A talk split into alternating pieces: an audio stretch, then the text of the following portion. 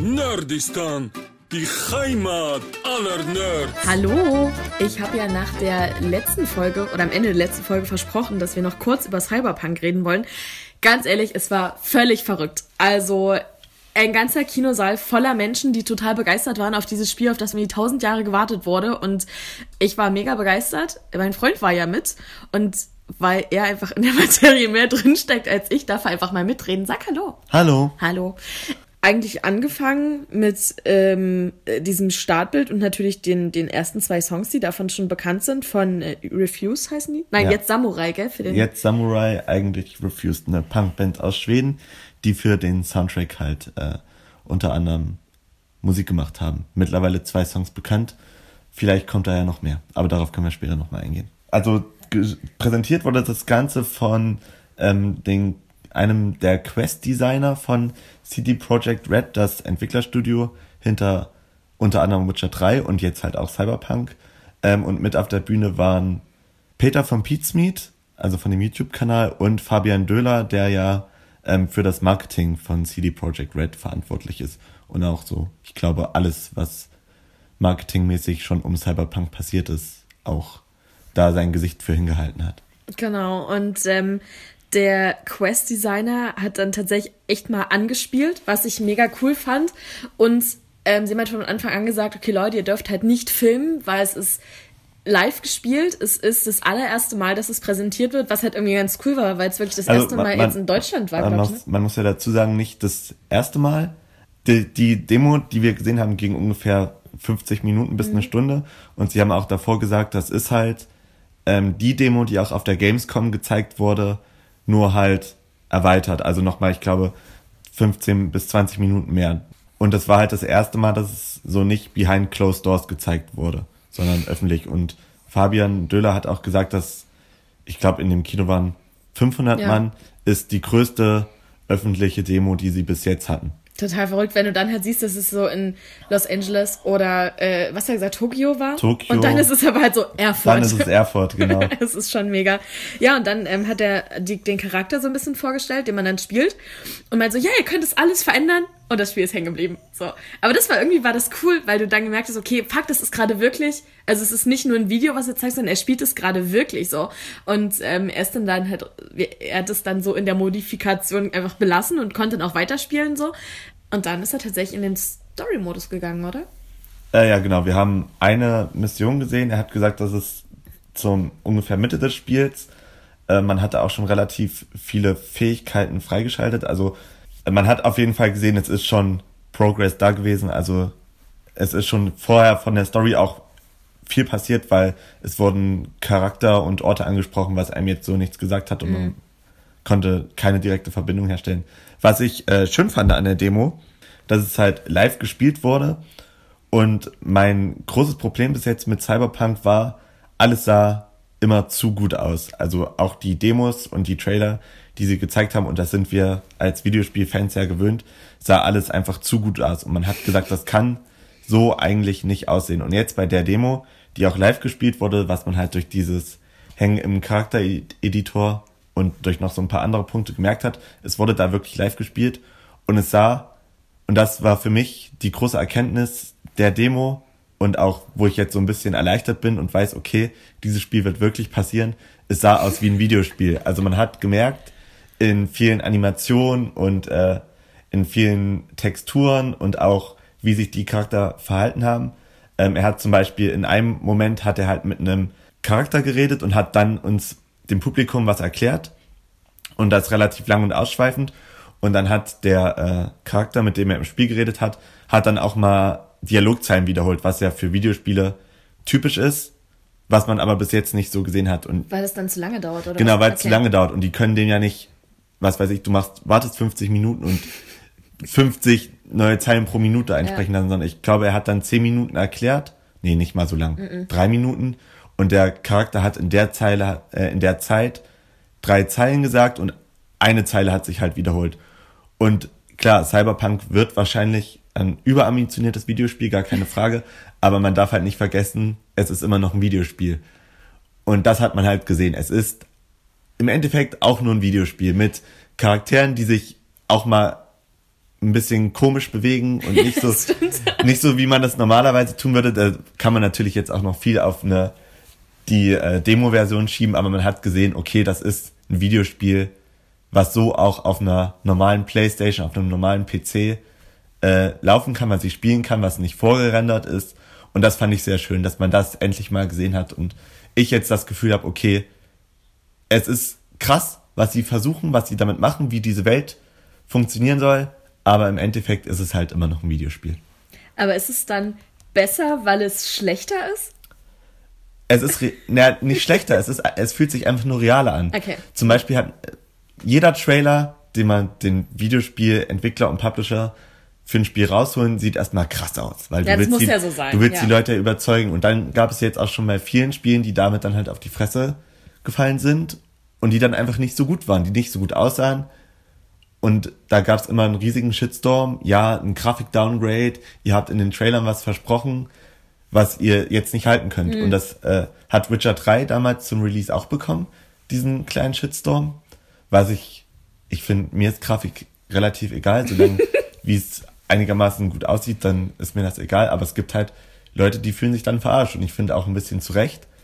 Und auch alles, was man bis jetzt gesehen hat, auch die Demos, sahen für mich immer noch ein bisschen zu perfekt, zu durchchoreografiert aus. Und jetzt hat man halt gesehen, okay, es ist nur ein Videospiel. Und man hat auch gesehen, zum Beispiel gab es eine Kampfszene, wo halt nicht jeder Treffer saß und wo er auch mal Ja. eine abbekommen hat. Und daran hat man halt gesehen, okay, das ist so spielbar.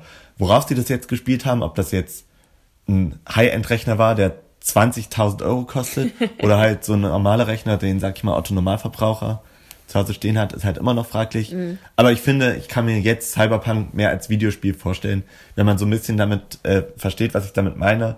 Und das finde ich ganz schön. Also ich, das war für mich wirklich, habe ich auch vorhin schon mal gesagt, der größte Erkenntnisgewinn, dass Cyberpunk ein Videospiel ist, was ich dann in fast einem halben Jahr auch spielen kann. Ja. Vielleicht reden wir mal über, über den Inhalt, was wir eigentlich gesehen haben. Jetzt haben Ja. wir viel drumherum geredet. Also wir haben ähm, eine Story-Mission gesehen. Und zwar ist das die Mission in Pacifica, diesem, diesem Teil von Night City. Night City ist die Stadt, in der Cyberpunk spielt. In dem Teil bewegen wir uns halt in dieser, dieser Mission und müssen ein Einkaufszentrum, was von einer Gang belagert wurde, da müssen wir halt Informationen rausholen. Das ist so der Aufbau des Ganzen. Bis wir dann in dieses Einkaufszentrum kommen, bewegen wir uns viel durch die Stadt, reden mit Leuten, sehen viel von den Dialogoptionen. Da fand ich eine Sache ganz interessant. Und zwar kann man sich ja, kann man sich verschiedene Dialogoptionen durch verschiedene Weisen, wie man sich, wie man sich skillt oder welchen Hintergrund man hat, hat man andere Dialogoptionen. Ja, stimmt, das war cool. Das ist richtig. Und äh, aber man sieht, zumindest im aktuellen Stand des Spiels, das hat der äh, Entwickler dann auch gesagt, sieht man auch die Dialogoption, die man wählen könnte, aber nicht wählen kann. Das finde ich scheiße, Das heißt, wenn ich jetzt, also man kann sich ja drei, am Anfang des Spiels drei Vergangenheiten aussuchen, entweder Nomade, Street Kid oder ähm, Konzern, Dude oder Girl. Und äh, je nachdem hat man verschiedene Antwortmöglichkeiten und man sieht auch, wenn man jetzt Konzernmensch ist, sieht man auch, was ein Street Kid hätte sagen können, aber kann diese Option halt nicht wählen. Ja. Er hat auch gesagt, sie wissen noch nicht, ob sie es drin lassen oder ob sie das vielleicht wählbar machen als Option, dass man es sehen kann oder nicht. Mich hat's eher gestört, dass es drin ist, muss ich ganz ehrlich Ich fand sagen. es voll frustrierend, weil wenn du siehst, was du machen könntest, kannst du aber nicht, weil du die und die Entscheidung getroffen hast, würde mich als Spieler in dem Moment voll frustrieren eigentlich. Ich glaube, für die Demo ist es ganz gut, um zu zeigen, was möglich wäre. Ja, das stimmt. Aber ich glaube, im fertigen Spiel will ich nicht sehen, was ich als, was andere Optionen gewesen wären. Ja. Was ich da auch noch ein bisschen komisch fand, diese anderen Optionen, die man hatte, waren nie die entscheidenden Dialogoptionen, also die entscheidenden Dialogoptionen, mit dem das Gespräch dann weitergeführt wird, sondern es waren immer nur Dialogoptionen, durch, den ich, durch die ich zusätzliche Infos holen kann. Ja, aber das hat er ja gemeint, dass du dadurch eben, wenn du durch bestimmte Voraussetzungen an andere Infos kommst oder schneller an andere Punkte so, weil du eben die und die Entscheidung vorher getroffen hast. Und das ist irgendwie schon cool. Ja, auf, auf jeden Fall. Ich meine nur damit, es wäre interessant zu sehen, ob sich diese, diese Möglichkeiten, die man im Dialogsystem hat, auch auf wirklich entscheidende, also dass ich vor einer Entscheidung stehe und durch mein, meine Vergangenheit noch eine zusätzliche Entscheidungsoption habe und nicht nur nochmal nach zusätzlichen Informationen fragen kann. Aber ich glaube, das splittet sich dann zu weit. Also das dann bist du irgendwie irgendwann bei 25.000 ja, ja Enden, so natürlich, ganzen natürlich. Äh, Mal schauen, ob das im fertigen Spiel dann vielleicht noch drin ist. Aber Ja. das Dialogsystem sah cool aus. Genau, und dann ist man in der Stadt so ein bisschen rumgelaufen, hat versucht, seine Informationen zu bekommen.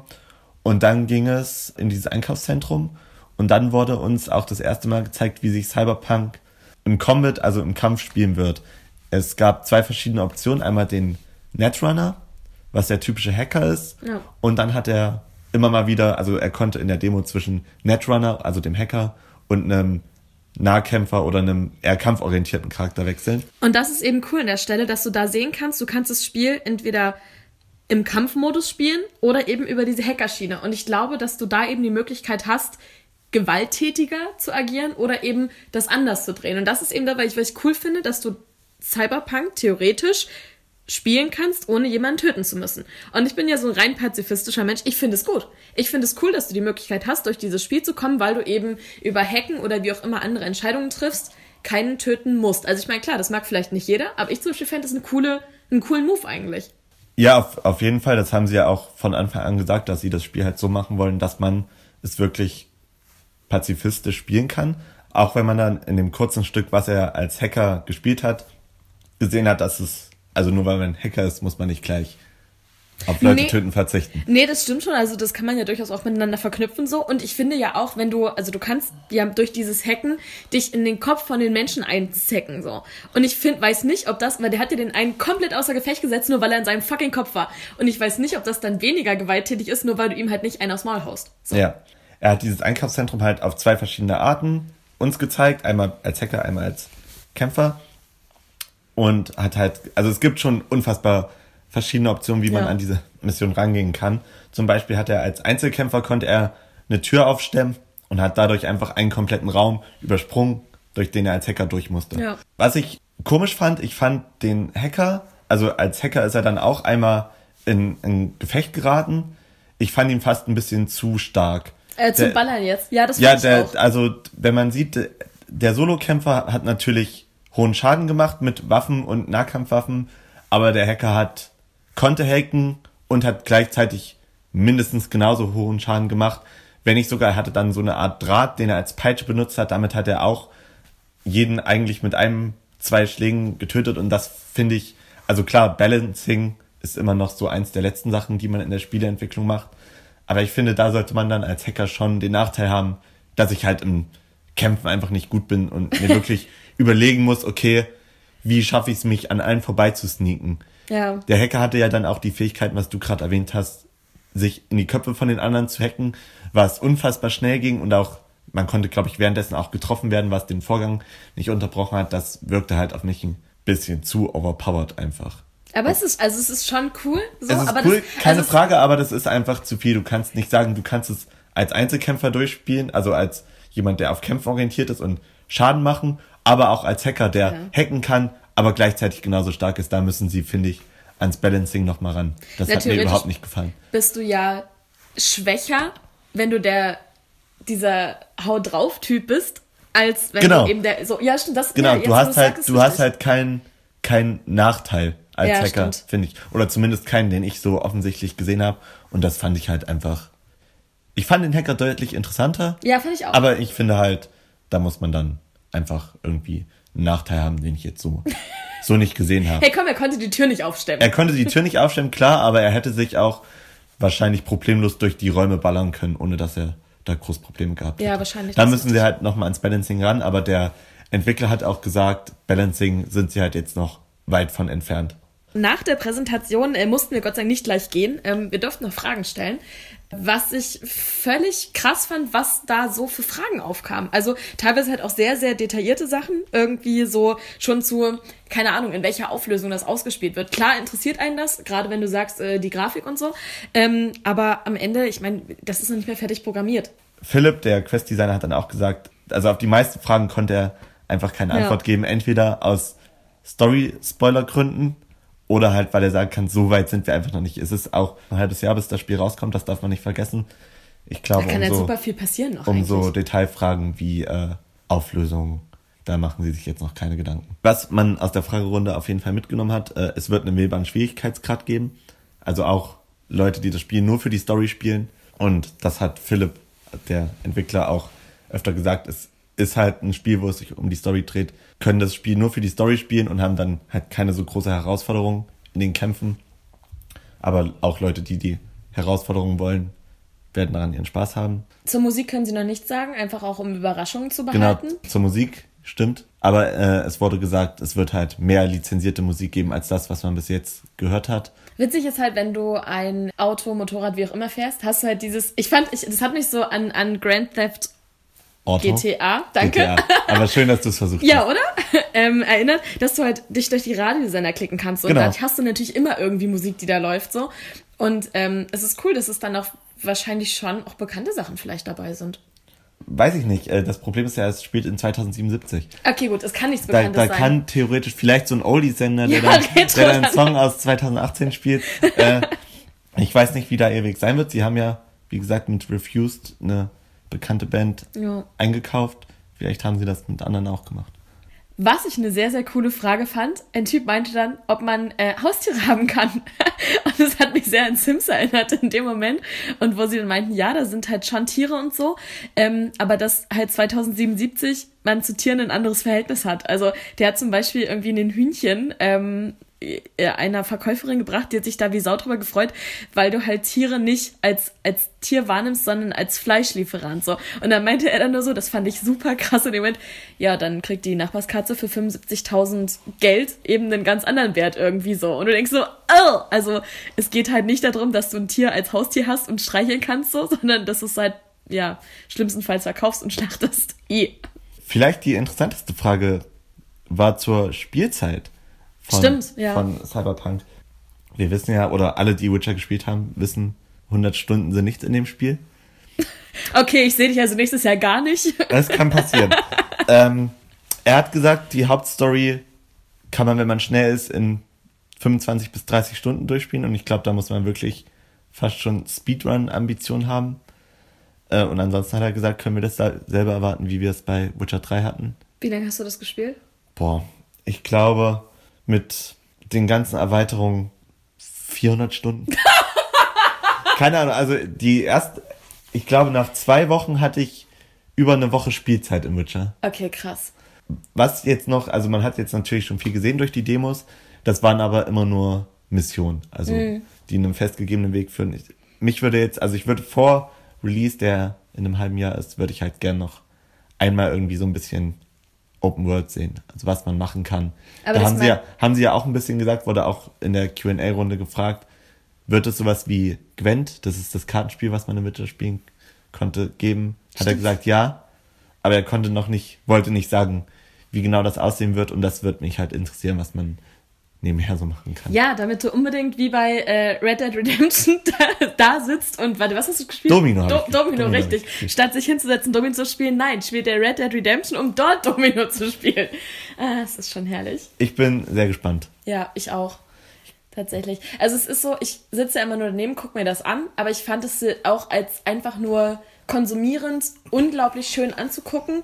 Äh, ich fand die Grafik toll. Also auch wenn du sagst, es war mehr Videospiel als Ja, aber Video. das ist ja, Aber ist ja vollkommen okay. Genau, So. also ich fand es aber trotzdem total toll anzusehen und ähm, cooles Spiel. Ich bin auch sehr gespannt, wenn du das dann spielst. Auch wenn ich dich dann wahrscheinlich weniger sehen werde, aber ja. Kannst du gucken. Ja, Du kann zugucken.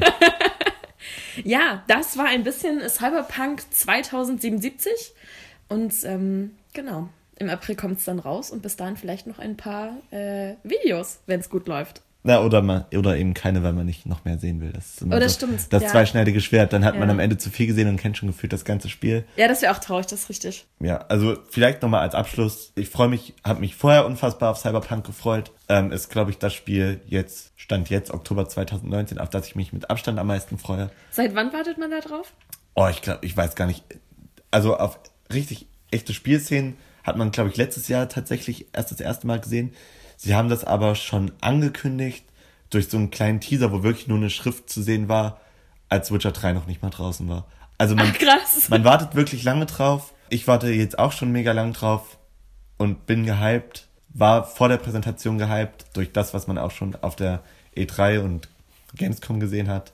Und bin jetzt aber tatsächlich mindestens genauso gehypt, weil ich halt gesehen habe, okay, es ist ein Videos, Megaspiel. Videospiel und es ist unfassbar, was sie da versuchen und ich denke mal auch, CD Projekt Red sind ja keine Entwickler, die irgendwie Versprechungen machen, die sie nicht halten. Mhm. Ich glaube schon, das wird Hammer. Das war unser kurzes äh, äh, Review zur äh, Cyberpunk-Präsentation. Mir hat sehr viel Spaß gemacht und bis bald. Danke an CD Projekt Red, an die Mac und an Cinestar. Aber- Ciao. Ciao. Nerdistan, die Heimat aller Nerds. Der Radio Top 40 Podcast. Zum Nachhören bei iTunes, Spotify, Alexa und Radio Top 40.